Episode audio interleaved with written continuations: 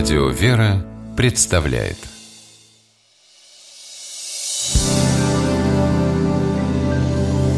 Первый источник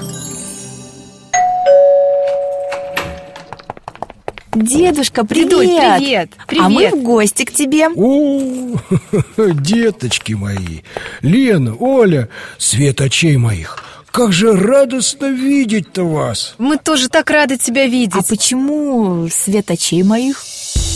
Это выражение мы привыкли использовать, когда хотим с особой теплотой обратиться к дорогому и любимому человеку. Так говорят о том, кто радует и согревает душу, о том, кто приятен и мил. Но откуда пришло это светлое выражение? Дошло оно к нам из Ветхого Завета, из 37-го псалма царя Давида, в котором он изливает свою печаль и описывает поразившие его физические и нравственные страдания за преступление перед Богом. Господи, не в ярости Твоей обличай меня, и не во гневе Твоем наказывай меня. Сердце мое трепещет. Оставила меня сила моя, и свет очей моих, и того нет у меня. Для выражения «свет очей моих» в этом стихе существуют разные трактовки. Под светом буквально понимают зрение, которое ослабло из-за внезапно поразившей царя болезни.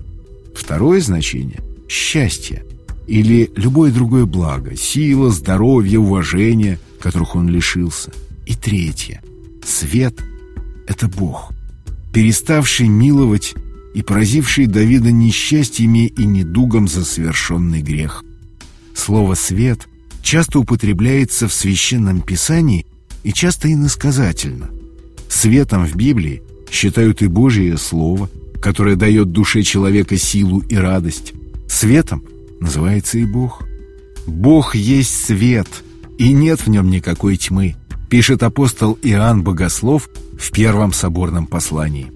Свет – символ истины и знания, чистоты жизни и радости. «Не оставь меня, Господи Боже мой! Не удаляйся от меня, поспеши на помощь мне, Господи Спаситель мой!» Так заканчивается 37-й псалом. В числе других он входит в шестопсалмие, читаемое на утреннем богослужении.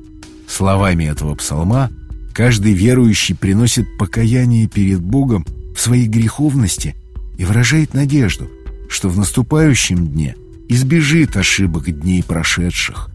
Сегодня библейское свет очей моих считается устаревшим книжно-поэтическим выражением. Но мы продолжаем его использовать, обращаясь к приятным и дорогим нам людям.